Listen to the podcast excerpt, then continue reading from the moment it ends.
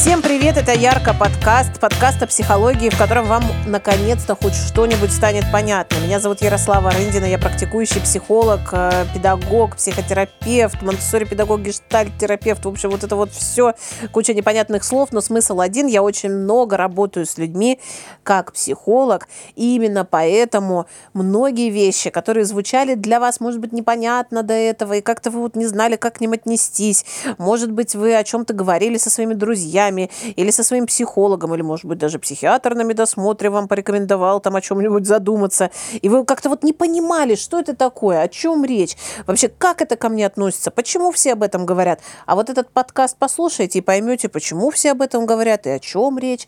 В общем, как-то точно найдете, на что опереться. Я очень стараюсь доступным языком и понятными словами рассказывать про психологию, для того, чтобы она нашла отражение в вашей жизни. Такую вот я себе придумала миссию, дискуссию, понимаете, и вы являетесь просто соучастниками, можно сказать, моих этих э, психологических, ну, хотел сказать, преступлений, но на самом деле э, каких-то, мне кажется, очень полезных действий. Итак, о чем же мы будем сегодня говорить? Мы будем говорить о такой теме, которая, мне кажется, не миновала никого в этой жизни. Вот не знаю я еще ни одного человека, а, который бы не занимался тем, о чем мы сегодня с вами будем говорить. Вот сейчас немножко зафиксируйте, да, в своей голове, какие у вас сразу ассоциации возникли, да, когда я сказала, что все этим занимались, и не знаю ни одного человека, кто бы этим не занимался, и об этом мы будем сегодня говорить. Ну, друзья мои, все, да, сразу так изучили а, поле своих ассоциаций, чего-нибудь, может, про себя сразу поняли, но а говорить мы сегодня будем про обесценивание.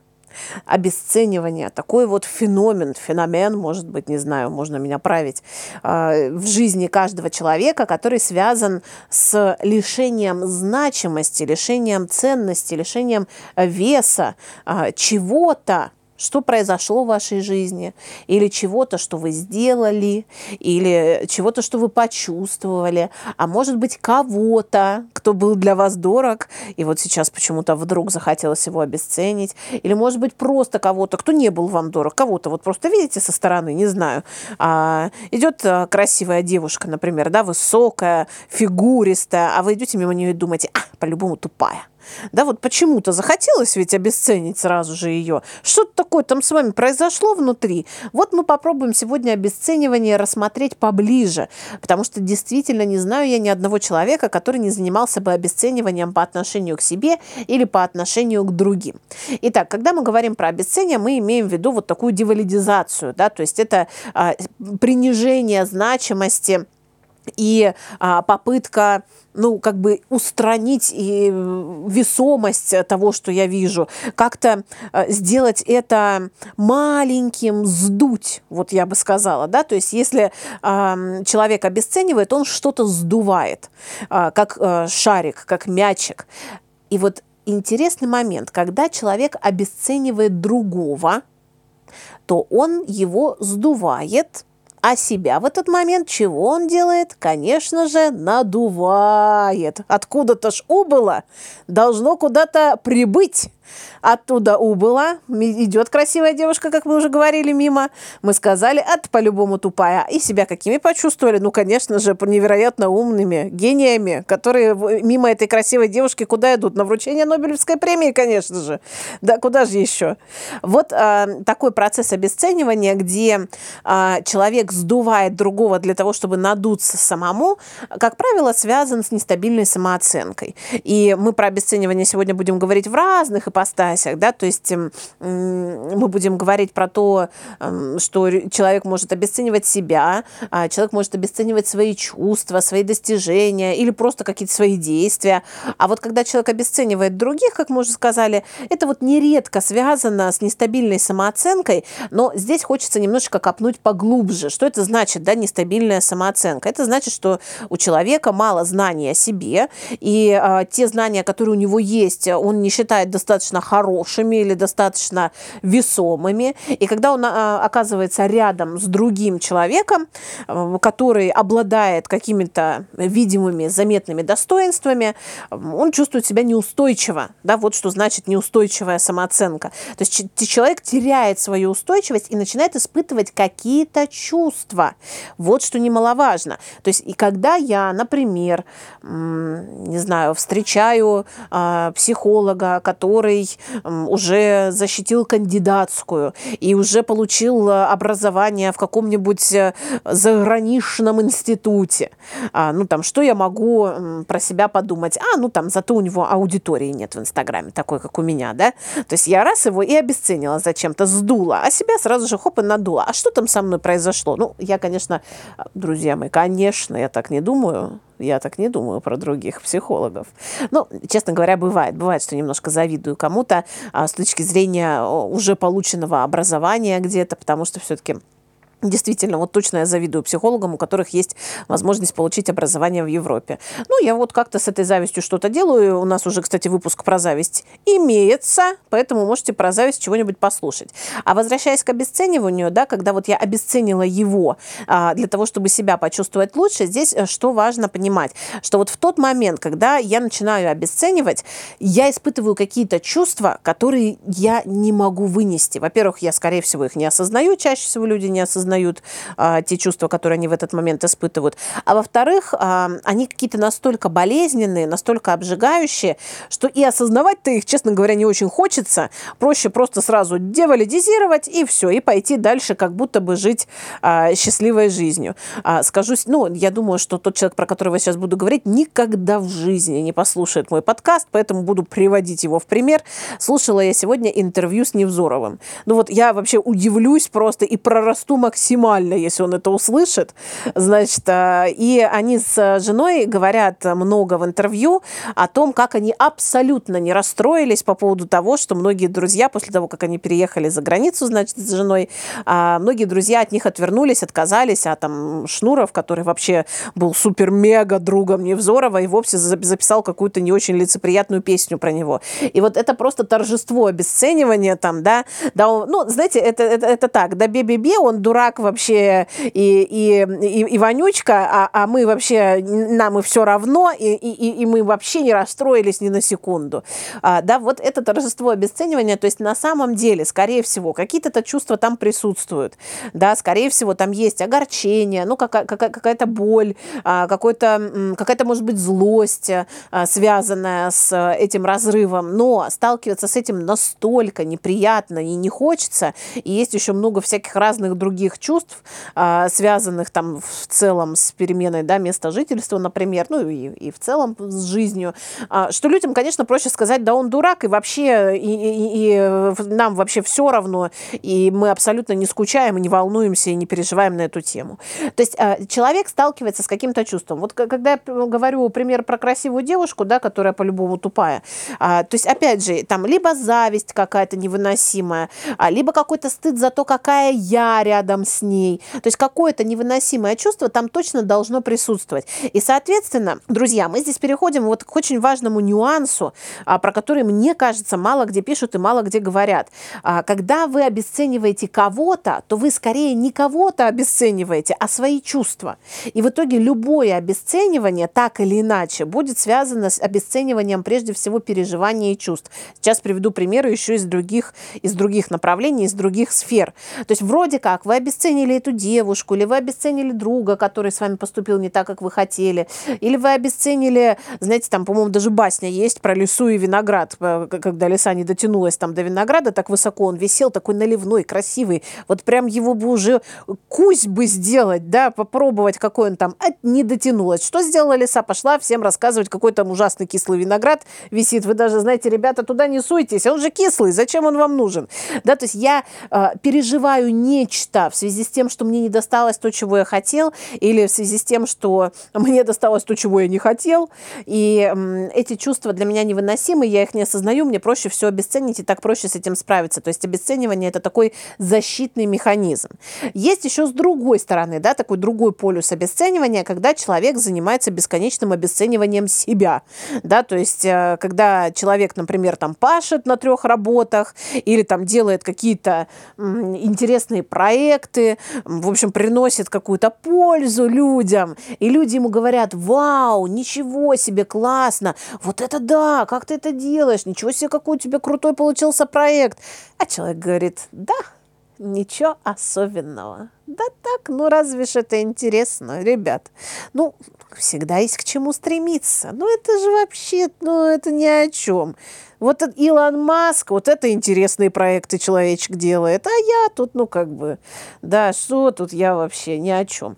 И, как правило, опять же, обратите внимание, в этом а, контексте появляется кто-то, с кем человек себя сравнивает, или а, что-то, относительно чего человек начинает себя мерить и говорить, что, ну, вот эти-то да, а я-то нет. И, и, естественно, в этом а, контексте вот тот, с кем я себя меряю, это кто-то недостижимый, ну, то есть, почему вдруг сразу с порога сравнивать себя с Илоном Маском вообще, да? То есть, а ничего себе разгончик. Это что за, ну, как бы странная подборочка сравнений? Ну, то есть, и, и это то же самое, что а, если бы я там, не знаю, записалась бы на танцы, и мне бы тренер сказал, слушай, а, ну, у тебя здорово получается. Я бы сказала, ну, я же не Майя Плесецкая. Ну, то есть, да, и, ну, вот, и в связи с этим я не могу считать, что у меня здорово получается. То есть, я заранее заранее вообще не меряю себя категориями, а, которые мне подходят и которые со мной хоть как-то вообще соприкасаются, а зачем-то меряю себя величинами, которые ну, явно, абсолютно точно на данный момент не про меня. Я не нахожусь в той же самой весовой категории относительно этого мастера. И э, вот это обесценивание, оно здесь спровоцировано, во-первых, да, такое оно состоит из нескольких как бы частей, да, этот конструктор. Во-первых, оно спровоцировано спровоцировано а, какими-то ожиданиями от себя и требованиями к себе а, невероятными и высокими. То есть эм, я как-то вот хочу сразу же обнаружить себя великим мастером, или я ну, хочу сразу же а, обнаружить себя невероятно успешным, невероятно классным. И вот эта высота этого успеха у меня уже как бы в фантазиях давно живет. Ну, а я, естественно, рядом с этой высотой всегда, абсолютно всегда, каждую секунду своей своей жизни ощущаю себя ничтожным и не дотянувшимся до этой высоты.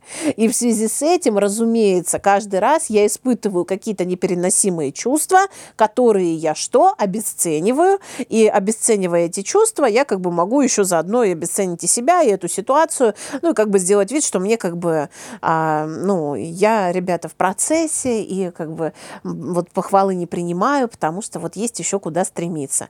А, например, еще в этом месте часто есть, опять же, это убеждение, требование к себе, да, связанная с а, каким-то детским опытом, не высовывайся, не выпендривайся, сейчас вот зазнаешься, ну, то есть вообще как будто бы признать, что хоть что-то у тебя получилось, ну, вот просто получилось, то есть просто получилось, ты опять же не летишь в космос, ты просто, не знаю, хорошо сделал суп, ты сварил суп, ты, да, ты не, а, ты, ты не изобрел машину времени. Ну, ты сварила суп, тебе говорят спасибо. Ну, что ты кочевряжешься? Ну, признай ты уже, что ты сварила этот суп, и он, черт возьми, действительно вкусный. Ну, а вдруг я зазнаюсь, если начну принимать похвалу? Ну, кто? Я, я не знаю ни одного человека, кто зазнался от супа. Ну, то есть, кому сказали вкусный суп, и он вообще сразу же просто ходит и э, под эти песни инстасамки смотрит на всех свысока. Я лично с этим не сталкивалась. Откуда такое восприятие? Ну, конечно же, из детства чаще всего. Да, когда есть вот такой неадекватный взгляд на восприятие похвалы.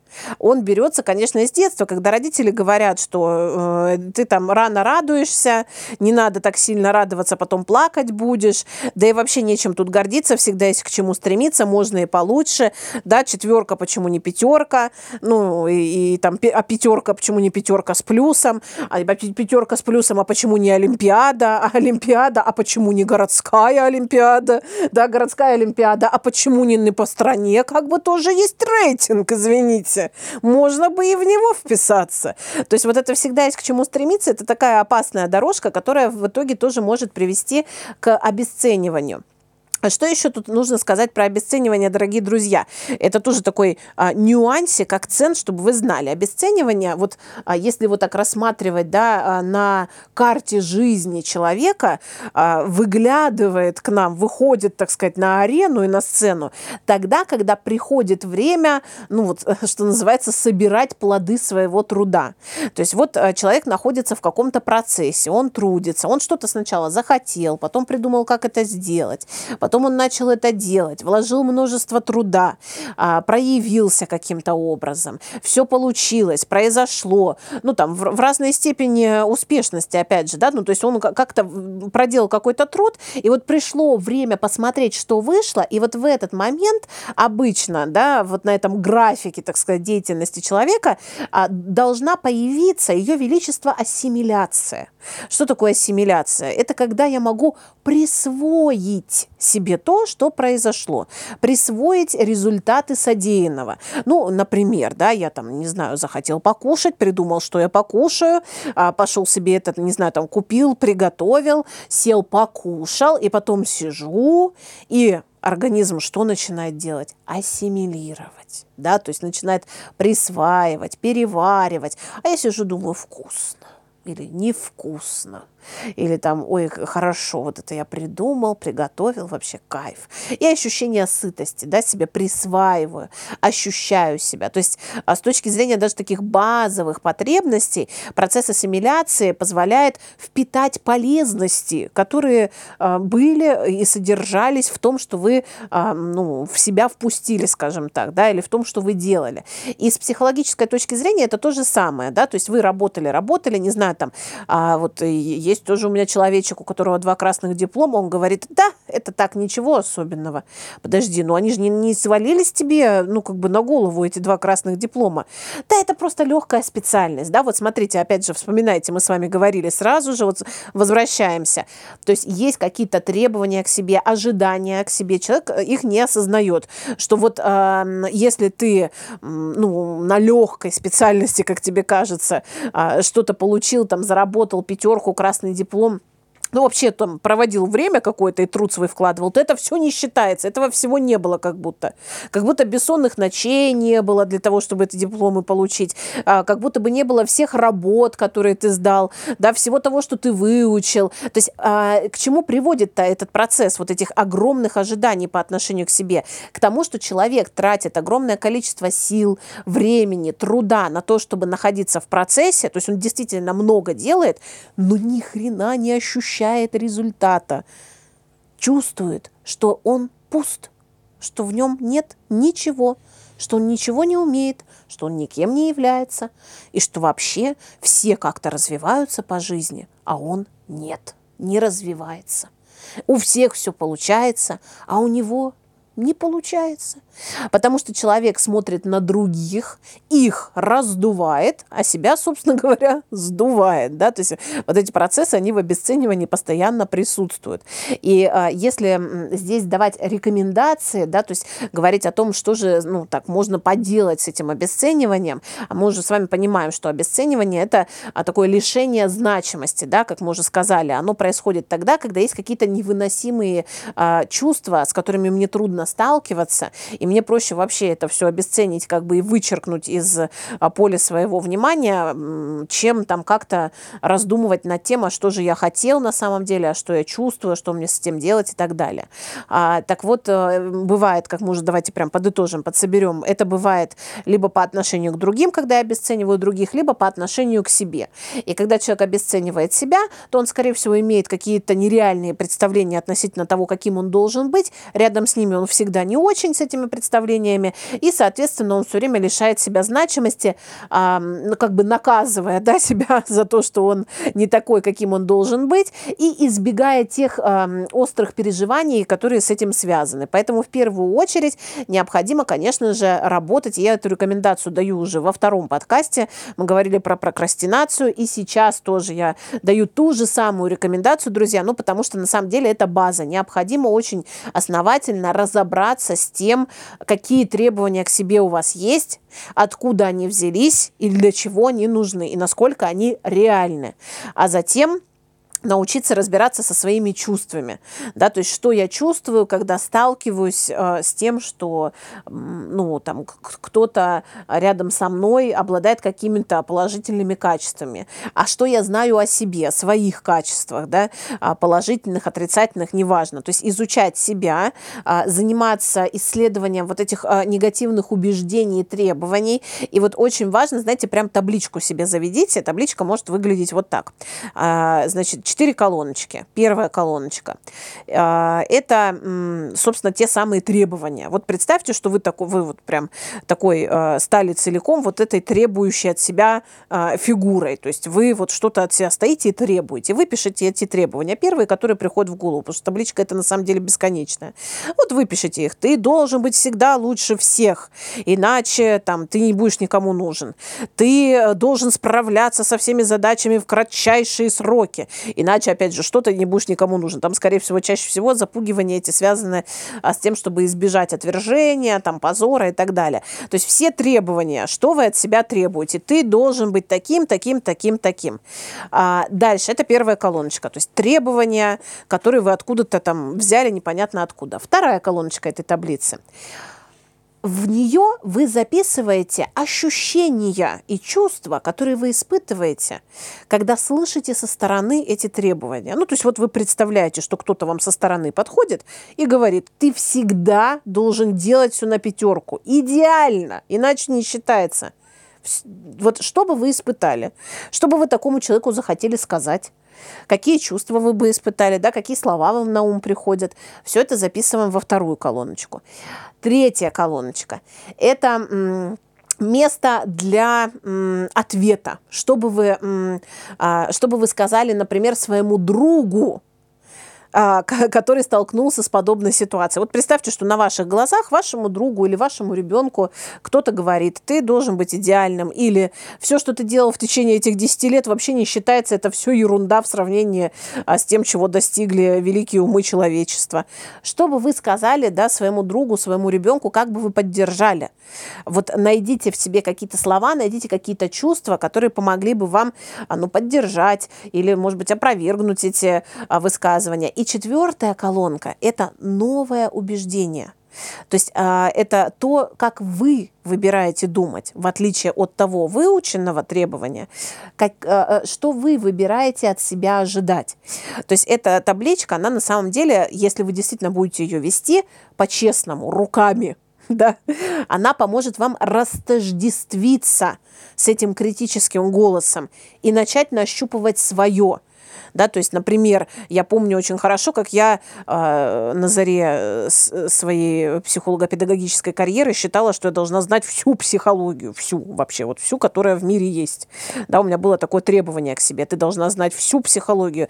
И как только выяснялось, что я чего-то не знаю, а это, естественно, очень часто выясняется, ну, то есть абсолютно любой, любой даже самый матерый профессионал будет каждый день встречаться с тем, что он чего-то не знает или не сразу, ну, как бы допонимает суть вопроса. Это абсолютно нормально.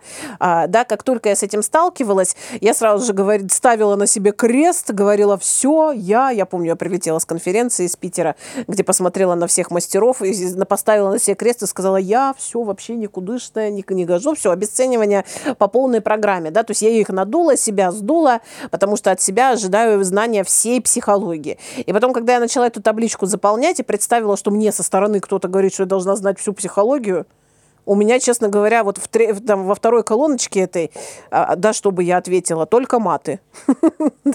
чтобы я ответила такому человеку, который бы мне так сказал.